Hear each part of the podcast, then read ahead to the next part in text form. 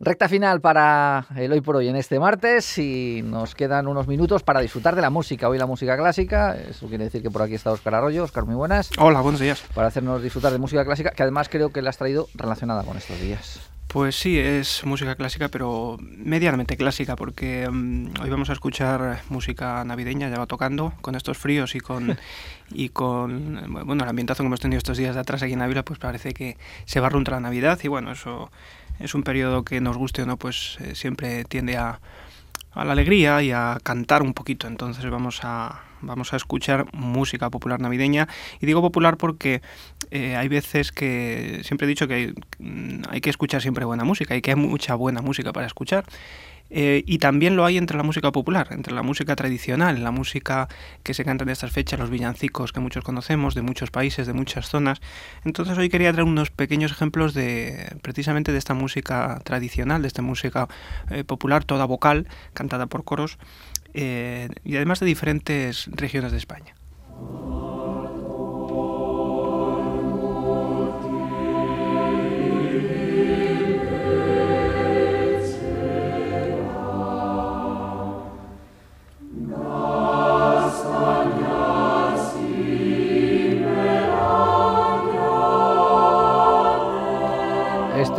Ejemplo. Este es un, ejemplo de un villancico muy conocido en el País Vasco, de hecho está cantado en vasco, Ator Mutil, que viene algo así como a ser como eh, algo del padre, el canto al padre. Es una canción muy familiar que además en un momento habla precisamente pues, de las castañas asadas, cómo saltan las castañas y demás.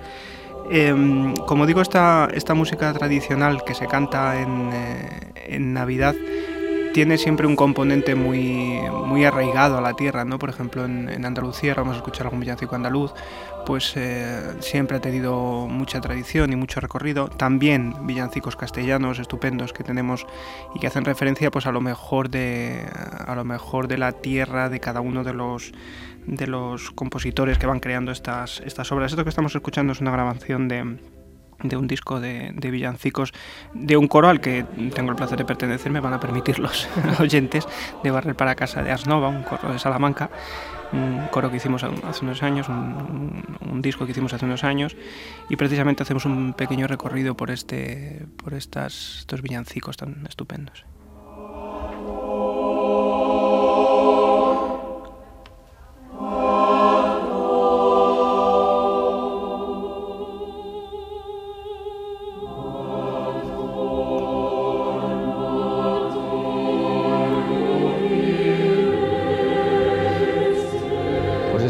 Ejemplo, procedente del País Vasco, tierra además eh, donde les gusta cantar un montón.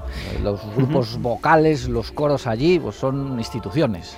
Sí, efectivamente, son eh, si algo les gusta a los, a los vascos es eh, eh, cantar, iba a decir y comer. La otra cosa que también les gusta, que ambas cosas se les dan por igual, seguramente no sabrían muy bien que se les da mejor. Y, em, y es cierto que allí la tradición musical y el mundo coral, las federaciones de coros, tiene además un estupendo concurso de coros en, en Tolosa Internacional de altísimo nivel, es uno de los grandes concursos de corales del mundo.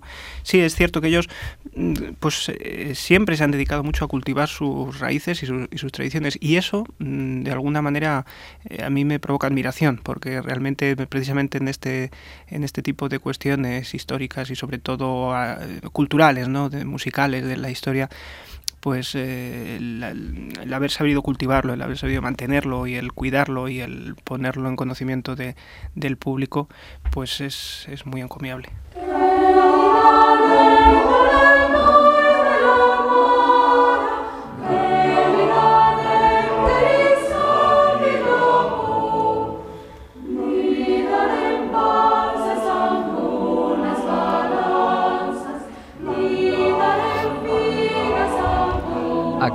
Cambiado? ¿A, qué hemos cambiado? Sí, aquí hemos cambiado al catalán. Aquí estamos eh, escuchando en un villancico catalán muy famoso, el Noi de la Mara. Em, también con este ritmo de subdivisión ternaria que se, que se mece, ¿no?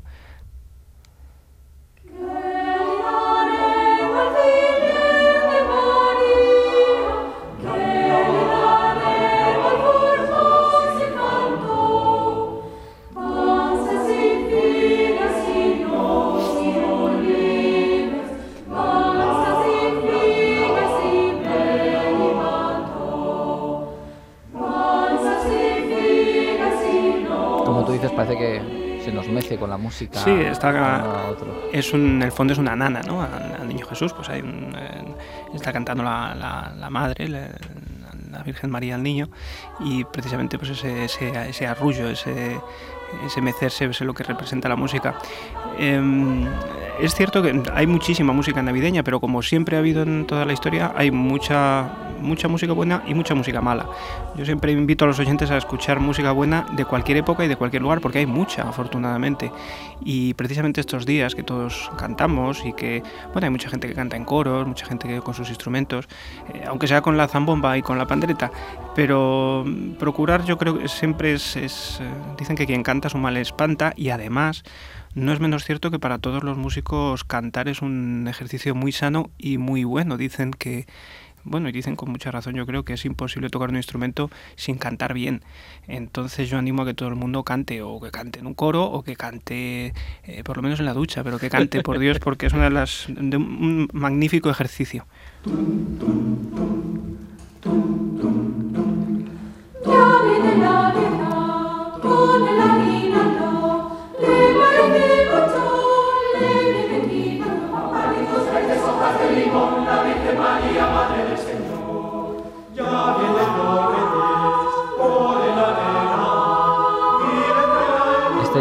No será un poquito más en esta zona de la península ibérica. Sí, es más conocido. Creo que el castellano, no, estoy seguro porque realmente la, mayor cantidad de, villancicos que, conocemos tradicionales son, son andaluces, curiosamente, los campanas sobre campana o este tipo de villancicos son todos andaluces.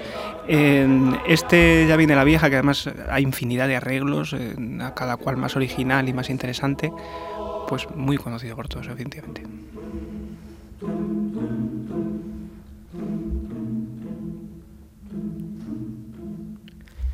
Vamos a escuchar también algún ejemplo de villancicos mm, no españoles. Estos son buenos ejemplos de la música tradicional navideña eh, española, pero ahora vamos a escuchar un ejemplo de fuera de nuestras fronteras.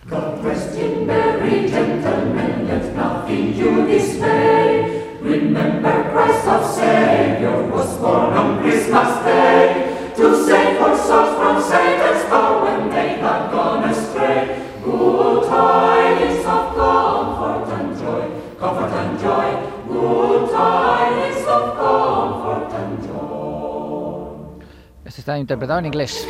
Este está en inglés, es un villancico americano y aunque el acento del grupo deje entrever que es de Salamanca, pero, pero la, la interpretación efectivamente es de este tipo de villancicos americanos que también tienen un montón y, muy, muy buenos, porque realmente hay música ciertamente buena, el famosísimo White Christmas o, eh, el propio Jingle Bells, ¿no? son, son villancicos de los que se han hecho infinidad de arreglos para ser cantados por todas las edades y en todos los momentos.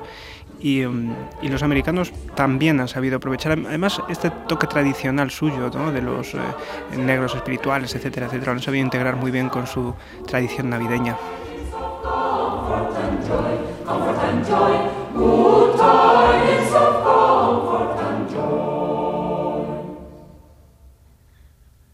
Bueno, pues hasta aquí este villancico. ¿Y vamos a terminar con qué?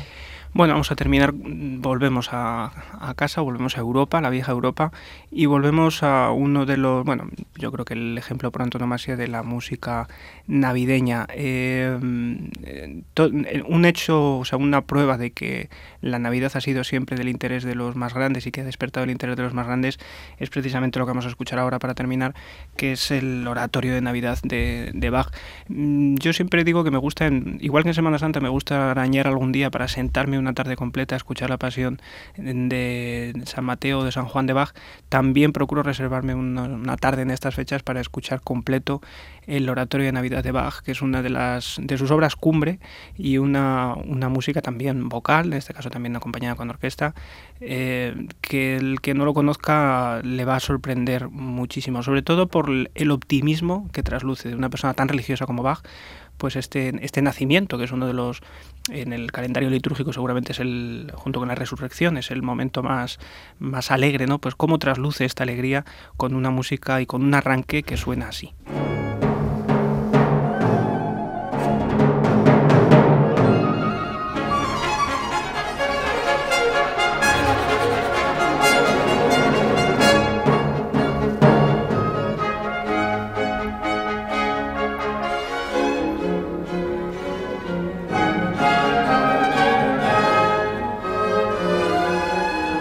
Parece como si nos estuviera convocando a todos a, escucharlo con ese inicio. Sí, efectivamente, con esos timbales, además unos timbales que oíamos eh, antiguos, unos timbales de la época, barrocos, estamos escuchando con centros músicos bien dirigidos por Harnoncourt una grabación de referencia en, este género y ese, ese arranque, ¿no? esas escalas ascendentes, esos timbales.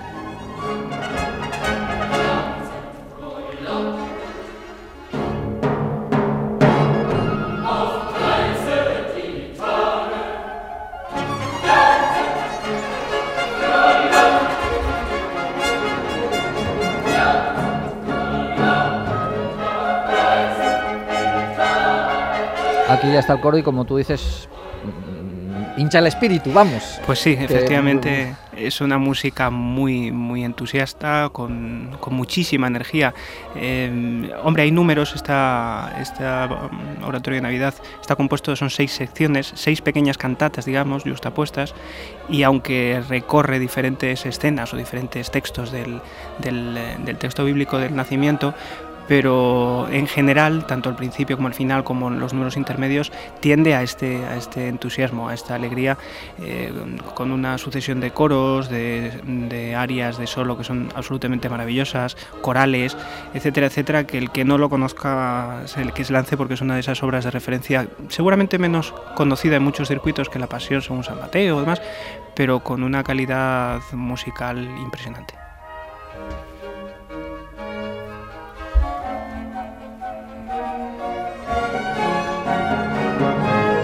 Pues si te parece dejamos a Bach que termine hoy el programa.